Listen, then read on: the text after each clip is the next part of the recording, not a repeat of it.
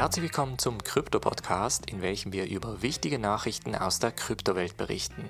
Mein Name ist Fayas und ich interviewe immer freitags Leute aus der Industrie zum Thema Kryptos, Web3, NFTs, DeFi und mehr. Heute spreche ich mit Fabian Zehntel vom NFT und Web3 Insider Podcast zu der aktuellen Marktlage, aber auch über NFTs und wie diese der Krise standgehalten haben. Wir sprechen über die Wichtigkeit von Transparenz und Wallets in diesem verrückten Markt und wie NFT-Communities in diesen Krisenzeiten unterstützen können. Zum Schluss werfen wir noch einen Blick auf den NFT-Campus, der nächste Woche mit limitierten Plätzen aufgeht. Wenn du beim NFT-Campus mit dabei sein möchtest, habe ich dir den Link in die Podcast-Beschreibung gelegt. Viel Spaß mit dem Interview. So, hallo und herzlich willkommen zu einer neuen Folge im Krypto-Podcast. Heute wieder mit einem spannenden Interview mit einem altbekannten Gast, Fabian Zehntel vom NFT und Web3 Insider Podcast. Wir werden heute ein bisschen über die Gesamtsituation sprechen und auch ob und wie die Situation natürlich den NFT-Markt beeinflusst hat. Herzlich willkommen, Fabian. Vielen Dank, Fayas. Schön wieder da zu sein, auch wenn es äh, ja in dieser Woche nicht der, der ideale Anlass ist oder kein Grund zum Feiern, aber ähm, schön wieder da zu sein. Ich glaube, da gibt es viel zu besprechen. Absolut, absolut. Ähm, fangen wir mit der Riesenstory an. Jetzt haben wir eineinhalb, sage ich mal, fast eine ganze Woche ziemlich turbulente Zeit hinter uns. Äh, FTX ist von keine Sorge, alles ist am Laufen zu Bankrun. Also die Leute haben angefangen, die Plattform zu belagern und ihre Gelder auszahlen zu wollen, zu FTX de facto insolvent gelaufen. Wie hast du die letzten Tage miterlebt? Was hat dich schockiert? Was weniger schockiert? Also schockiert hat mich, wie das Ganze eigentlich, wie das Kartenhaus so zusammenbrechen konnte. Also FTX war ja in der Vergangenheit eine, eine Plattform, zu der man aufgeschaut hat, die eigentlich so Erfolgsgeschichte geschrieben haben, was irgendwie Wachstum angeht, was teilweise Innovationen angeht. Die haben enorm viel Geld rausgegeben in irgendwelche Partnerschaft-Deals und Marketing. Und der Founder, Sam Bankman-Fried, war ja auch so ein bisschen so das Wunderkind. Ne? Und dieser Absturz und der rapide Absturz, also auch die Geschwindigkeit, wie schnell dann dieses Kartenhaus auf einmal zusammenbricht, nachdem wir ja das erst vor ein paar Wochen und Monaten ähnlich im, in anderen Ökosystemen gesehen haben, also beispielsweise Do mit äh, Terra Luna. Äh, also, dass, dass das so einfach geht oder wieder geht und dass da auch, wenn man sich, dann gibt es ja die Berichte oder da können wir gleich drauf eingehen, warum das genauso passiert ist. Aber das verwundert mich und es schockiert mich wirklich, dass das so einfach möglich ist und wie dann auch damit umgegangen wird oder welche, ich sag mal, Player dann auch eine, eine Rolle spielen. Fand ich wirklich schockierend. Weniger schockierend oder wo ich versuche dann äh, meine Emotionen so ein bisschen, also man zurückzutreten und das große Ganze zu sehen und nicht zu sehr in die Emotionen zu gehen. Weniger schockiert hat mich, was dann an den ähm, Kryptobörsen und letztendlich mit den Preisen passiert ist, dass alles natürlich auf Talfahrt geht und auch deutlich auf Talfahrt geht. Das ist eine logische Konsequenz. Ich hätte es ehrlich gesagt sogar schlimmer erwartet. Ich weiß auch nicht, ob wir schon über dem Berg sind. Ähm, da muss ich aber sagen, da äh, bin ich mittlerweile auch so weit abgehärtet, dass ich, dass ich eine, eine langfristige Vision habe oder sehe, wo wir mit Krypto, mit NFTs, mit Web3 hingehen und dass es immer wieder zu solchen, ähm, zu solchen Kursschwankungen, äh, wenn man die noch Kursschwankungen nennen kann, kommen kann. Ähm, aber dass es da am besten ist, sich gar nicht so reinzusteigern und dann lieber mal ähm, ja, wirklich an die frische Luft zu gehen, durchzuatmen, äh, mit Leuten zu sprechen und ähm, sich da gar nicht so in so reinzusteigern. Und ja, wie, wie ist so deine Sicht oder vielleicht magst du auch nochmal kurz den, den Verlauf ähm, für die Zuhörer zusammenfassen, die es nichts mitbekommen haben oder ja. Absolut, ja, sehr gerne. Also ich glaube, das Ganze hat angefangen mit einem Online-Artikel auf Coindesk am 2. November. Also ein bisschen mehr als äh, neun, zehn Tage etwa. Ähm, da ist herausgekommen, dass das Balance Sheet, also de facto die Bilanz von Alameda Research, das ist ein Risikokapitalgeber und, und sehr, sehr großer Investor in der Kryptosphäre, etwa 14 Milliarden US-Dollar an Vermögenswerten in den Büchern hat, wobei ein großer Teil dieser 14 Milliarden US-Dollar FTT-Tokens sind. FTT-Tokens wiederum sind sogenannte FTX-Tokens, das heißt das börseneigene Token, das die FTX-Kryptobörse rausgegeben hat. Und da ist dann natürlich die Frage heraufgekommen, wenn die 14 Milliarden US-Dollar mit einer Mehrheit von FTT-Tokens in den Büchern haben, was haben Sie denn da als Gegenwert? Weil der FTT-Token ist ein Kryptotoken wie jedes andere, das natürlich auch bei diesen Kursschwankungen nach oben, nach unten gehen kann und noch viel wichtiger, keinen Gegenwert hat. Weil der Gegenwert ist eigentlich die FTX-Börse. Die FTX-Börse kann wiederum jederzeit FTT-Tokens rausgeben. Der FTT-Token ist eigentlich nur dafür gedacht gewesen, äh, Rabatte auf der FTX-Plattform zu ermöglichen. Also nicht eigentlich als Kollateral, als, als Sicherheit, als, als Einlagensicherung ähm, bei, den, bei den Börsen bzw. Investoren rauszugeben. Das hat dann ähm, den CEO von Binance ein bisschen gestört, dass der dann so weit gegangen ist, das Ganze auf Twitter zu äh, publizieren und zu sagen, hey, wir haben noch etwa 2,1 Milliarden US-Dollar von unserem FTX-Deal. Und hier jetzt als Kontext, Binance als Börse wurde, glaube ich, 2016, 17 gegründet, ist heute die umsatzstärkste und volumenstärkste Kryptobörse weltweit und an zweiter Stelle kam dann relativ schnell auch FTX. FTX wurde aber 2019 gegründet und aus der Konkurrenzsituation heraus hat Binance in FTX mit investiert. Und dieses Investment ist dann irgendwann ausgelaufen. Man hat dann Gegenwert erhalten. Das waren diese 2,1 Milliarden US-Dollar, bei welchem ein Teil halt in FTT-Tokens ausbezahlt wurden.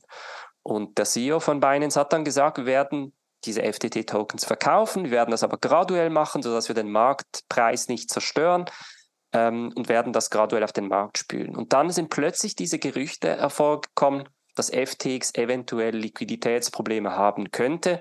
Sonntag und Montag kam es zu, ich glaube, 5 Milliarden US-Dollar an Auszahlungen, die die Kunden gewünscht haben. Also ein de facto Bankrun nennt man das, also ein, äh, ein Sturm auf die Vermögenswerte der Börse.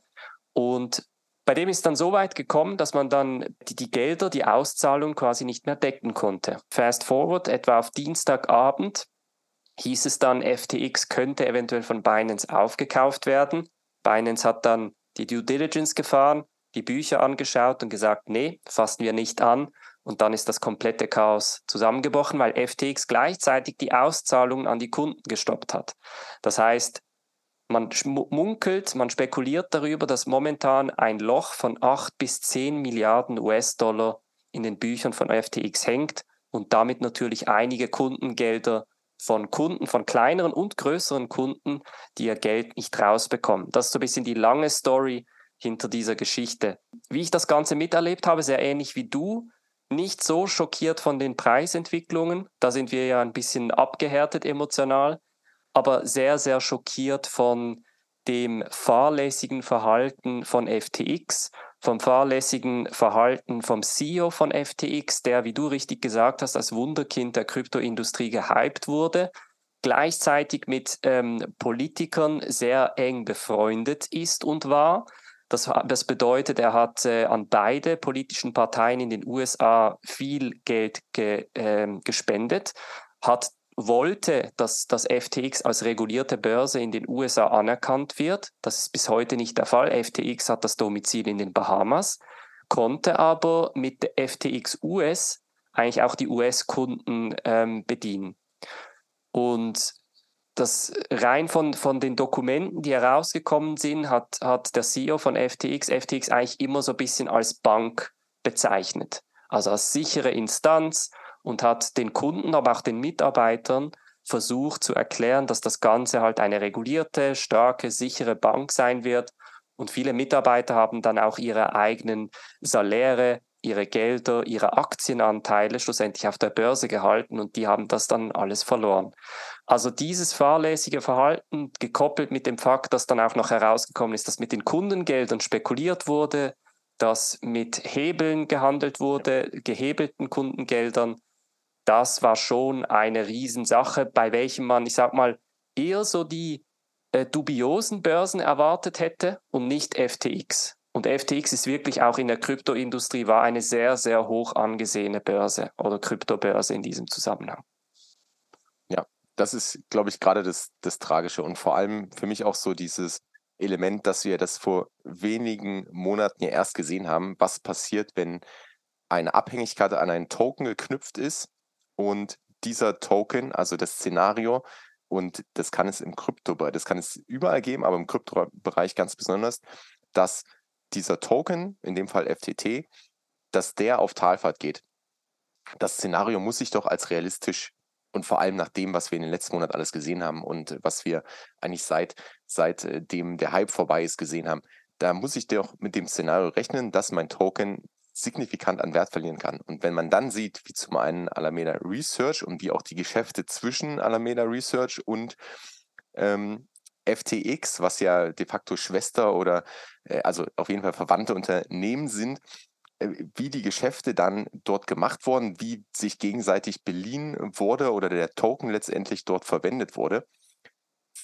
Für riskante Geschäfte, wie du sagst, für Hebelgeschäfte und letztendlich dann das Geld ja wirklich der Anleger und vor allem der, der kleinen Anleger auch ähm, dort aufs Spiel gesetzt wurde, wissentlich, ohne so ein Szenario zu berücksichtigen und wie einfach es dann ist. Also, und da gab es ja dann zwischenzeitlich auch, das war ja wirklich eine Achterbahn, wie du es wie gerade beschrieben hast, dass Binance, CC, äh, der CEO von Binance, dann erst über Twitter kommuniziert, sie werfen die Token auf den Markt, was ja dann zu dem Panikverkäufen führt dann irgendwie so als Ritter in der, in der äh, Rüstung kommt und sagt, aber wir retten jetzt äh, FTX und dann wiederum äh, nach einem Blick in die Bücher sagt, also das können sie nicht machen und ähm, die, die Due Diligence zeigt, dass da einfach Löcher in Milliardenhöhe sind.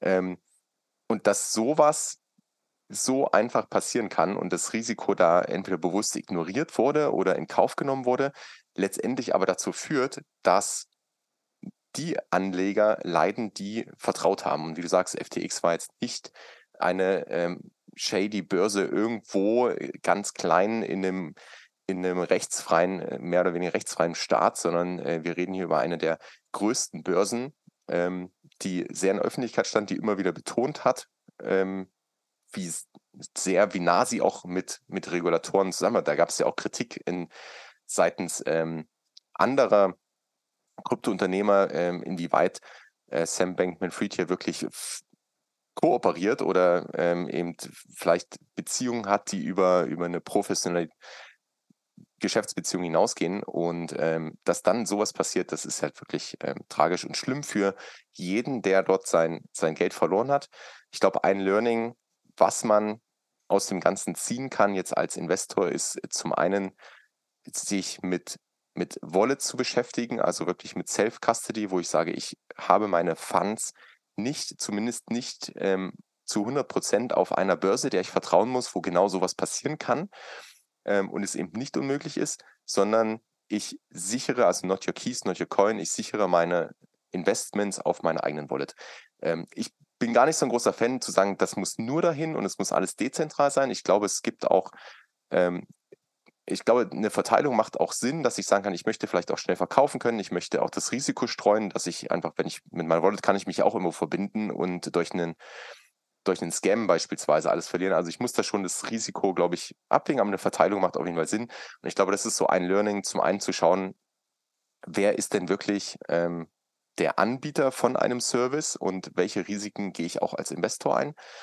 Und da die Gier vielleicht auch mal so ein bisschen auszublenden, die uns, und das ist in Bärmarkt immer leichter, weil dann merkt man, wie schnell sowas gehen kann, als in diesen Hype-Phasen. Ähm, also das ist das erste und das zweite, für euch zu sagen, okay, ich beschäftige mich mal wirklich damit, mit ähm, Self-Custody. Ich schaue, dass ich ähm, meine, meine Investments, meine Funds dorthin ziehe, wo ich sie unter Kontrolle habe. Absolut. Und ich glaube, ähm, du hast einen wichtigen Punkt angesprochen, so ein bisschen diese Mischung zwischen ähm, sagen, nennen wir es mal Langzeitinvestment, dass ich auch einige Jahre vielleicht nicht anfassen will, dass ich das wirklich abgesichert auf einem Hardware-Wallet irgendwo und das von mir aus dann in einem Banksafe etc. Also das muss man ja dann nicht unter dem Kopfkissen aufbewahren. Aber gleichzeitig kann man natürlich Arbeitskapital oder Kapital, das man zum Investieren brauchen möchte, wenn es mal eine Korrektur gibt oder man ein spannendes Projekt entdeckt oder ein spannendes NFT etc., dass man dieses Kapital halt ready belässt irgendwo aber da muss man sich einfach auch dem Risiko bewusst sein. Ich glaube, eine wichtige Entwicklung in diesem Markt jetzt vor allem in der letzten Woche ist das Thema von Proof of Reserve noch gewesen. Das ist auch so ein Konzept, bei welchem vor allem Binance sehr stark vorangegangen ist und gesagt hat, hier, schaut auf unsere Bücher, schaut, eure Kundengelder sind auf diesen Wallets verteilt ähm, und diese kann man jederzeit überwachen, weil das Schöne an der Blockchain ist ja, dass, ja, dass alle Transaktionen publik sind. Und genau diesen Vorteil müssen wir uns eigentlich ähm, zunutze machen und schlussendlich auf diese Börsen gehen, die schlussendlich auch komplett transparent sind. Das bedeutet, ich kann mir sehr gut vorstellen, dass in der Zukunft die Börsen äh, diese Assets, diese Vermögenswerte der Kunden komplett transparent darstellen werden. Und auch eine wichtige äh, Unterscheidung zwischen der traditionellen Finanzwelt und der Kryptowelt ist natürlich, dass die Kryptowelt nicht mit sogenannten Fractional Reserves arbeiten kann. Das heißt, die traditionelle Bank, wenn die traditionelle Bank, sagen wir, eine Million an Kundengeldern hat, dann hat die Bank Stand heute vielleicht nicht eine Million US-Dollar oder Schweizer Franken oder Euros in der Bank. Die arbeitet mit dem Kapital, Sag den Kunden aber auch, hey, wenn du deine 500.000 oder 700.000 raushaben möchtest, musst das 30 Tage vorher anmelden. Ich, ich habe das Geld nicht hier. Und das sind wir uns als Kunden gewohnt. Gleichzeitig ist natürlich die Kryptowelt 24-7. Das bedeutet, die Kundengelder müssen zu jeder Zeit abrufbar sein. Oder man nimmt das dann in die Geschäftsbedingungen und, und äh, weist den Kunden darauf hin.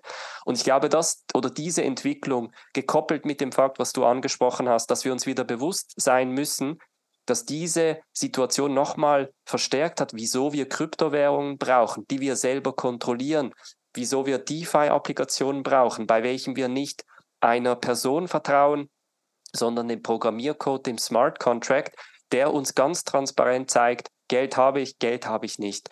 Und das, glaube ich, diese Erkenntnis, das war nochmal super, super wichtig äh, für uns alle, ob man jetzt Geld verloren hat oder nicht. Und in diesem Sinne übrigens auch ein kleines Shoutout an die Blue Alpine Community, die am Sonntagabend äh, viele Mitglieder darauf hingewiesen hat, dass da etwas Schräges am Gange ist bei FTX und viele der Mitglieder konnten dann ihr Geld noch rechtzeitig eigentlich ausbezahlen lassen. Das, auch das ist nicht selbstverständlich.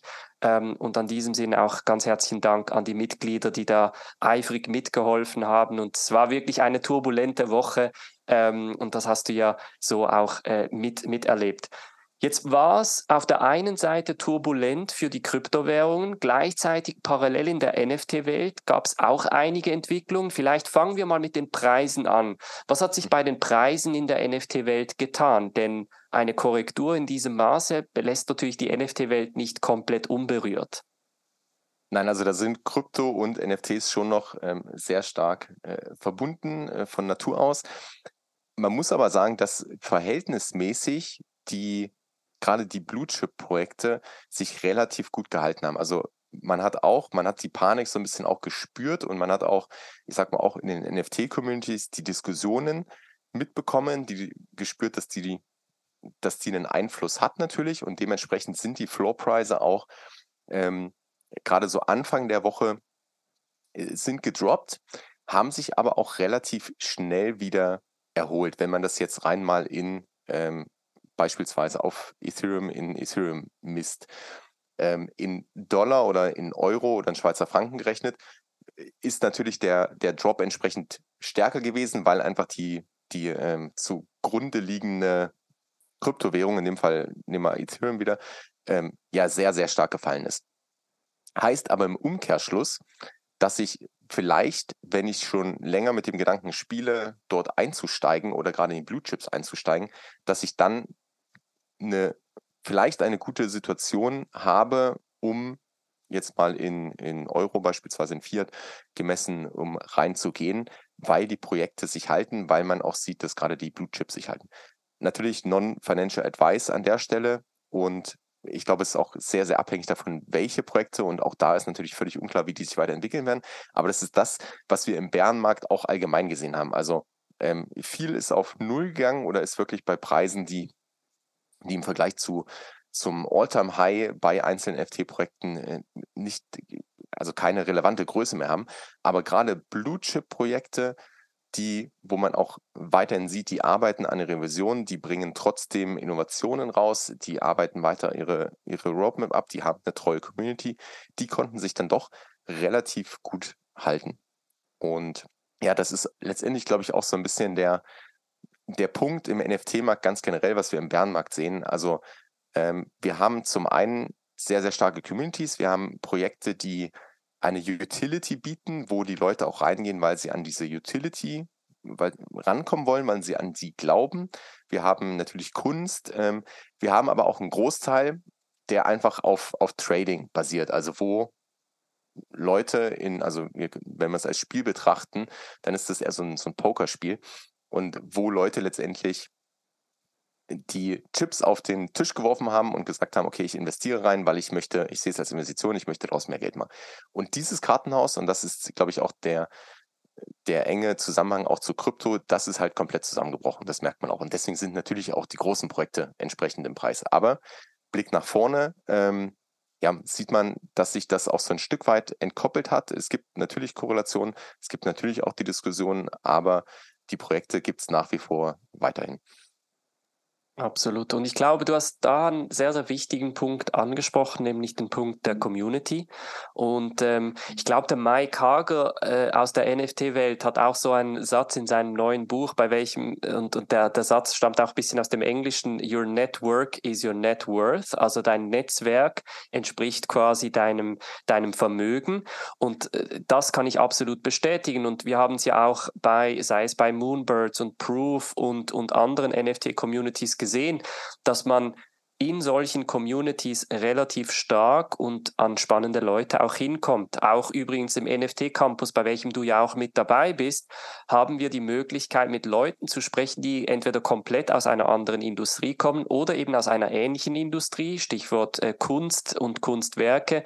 Da haben wir zum Beispiel einen Künstler, einen Digitalkünstler im NFT-Campus mit dabei, der uns auch die Künstlerperspektive mitgeben kann. Und ich glaube, genau diese Elemente von der Community sind extrem wertvoll.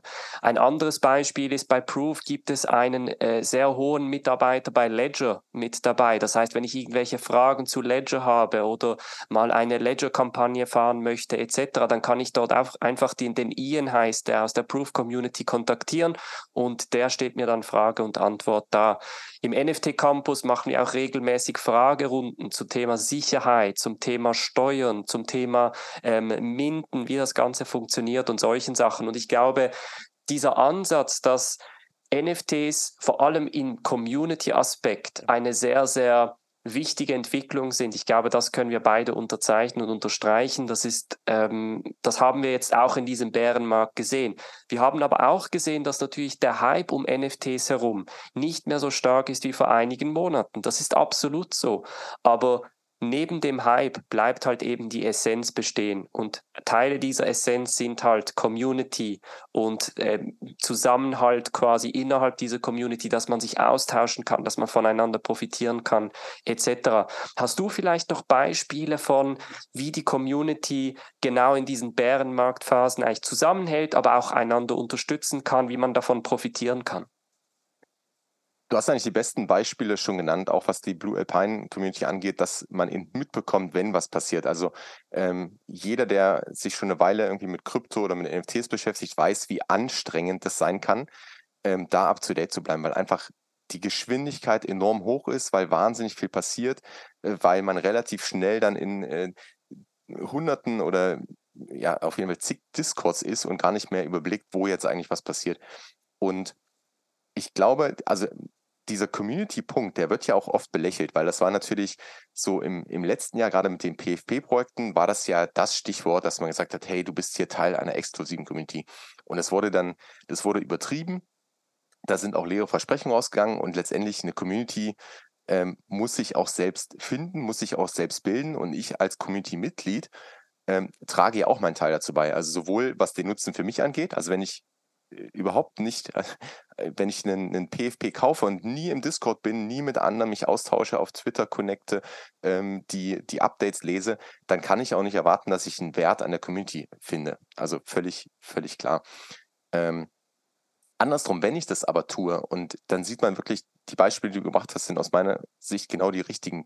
In, man kommt mit Leuten in Kontakt, die sich für ähnliche Themen interessieren, die in einer, wo man einen gemeinsamen Nenner plötzlich hat ähm, und ein gemeinsames Interesse und die aber noch eine ganz andere Sichtweise reinbringen. Oder man bleibt eben up to date bei solchen Geschehnissen und unterstützt sich gegenseitig. Ob das jetzt ist, hey Leute, bei FTX passiert was und nehmt mal lieber eure, bringt mal lieber eure Investitionen in Sicherheit oder hey, ich wurde gehackt, was kann ich tun? Oder einfach mal, hey, hier, ich habe hier was bekommen, kann jemand mal draufschauen, ob das ein Scam ist oder nicht. Also da gibt es ja, da gibt es ja Millionen Beispiele, wo man sich gegenseitig helfen kann und was wir auch tagtäglich sehen in den Communities.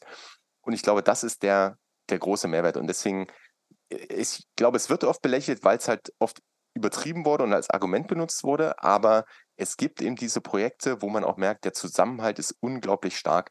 Und ich komme mit Leuten ins Gespräch, die ganz andere Sachen machen, die nochmal andere Beziehungen haben. Das ist ja auch dieser Netzwerkgedanke.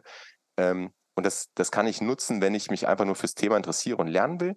Das kann ich nutzen, wenn ich selbst mich professionell in diese Richtung entwickeln möchte und dort vielleicht ähm, Chancen für mein berufliches Umfeld oder ein eigenes Projekt gründen möchte.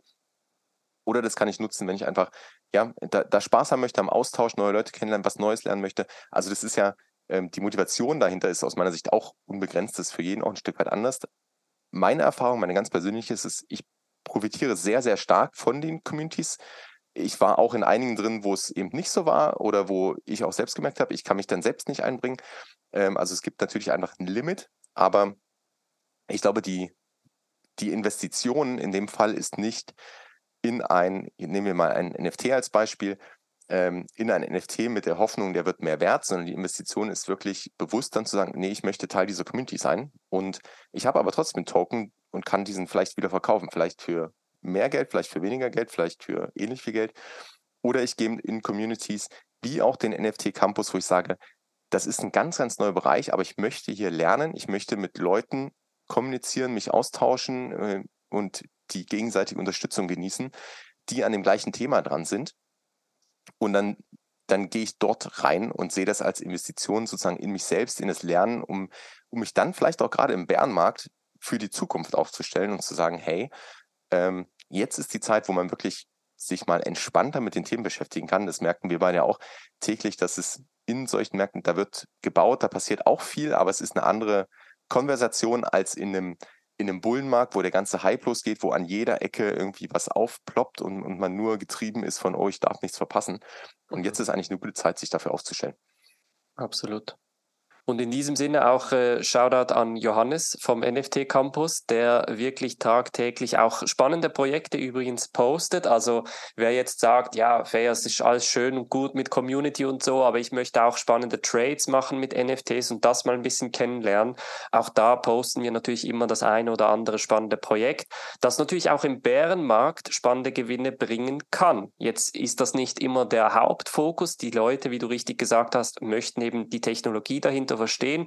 Aber wer quasi bei Gratis-Mints mitmacht und dann ein 10x äh, hinlegen kann, ich glaube, der ist uns auch nicht böse, wenn er solche Projekte halt von solchen Projekten schlussendlich Wind bekommt. Wir werden übrigens ab nächster Woche eine limitierte Anzahl von Plätzen freischalten für den NFT Campus. Ich habe schon zwei, drei Leute in der Warteschlange, die in den Campus einsteigen möchten, werden maximal noch fünf Plätze da aufmachen. Und ähm, wer Interesse am NFT Campus hat, der kann sich sehr, sehr gerne melden. Link dazu findest du natürlich in der Podcast-Beschreibung. Wie gesagt, das Ganze wird sehr, sehr limitiert sein. Ich möchte da wirklich nur Leute mit dabei haben, die schlussendlich committed sind, die der Community auch etwas beitragen können und möchten und schlussendlich auch von der Community natürlich etwas lernen möchten. In diesem Sinne, Fabian, herzlichen Dank für deine Insights wieder in äh, diesen sehr verrückten, aber spannenden Markt, der uns natürlich nicht die Ruhe lässt, die wir uns gerne wünschen würden. Aber trotzdem, ich freue mich schon auf das nächste Gespräch und wünsche dir bis dahin eine gute und ruhige Zeit. Danke ebenso. Vielen Dank, dass ich dabei sein durfte. Bis zum nächsten Mal.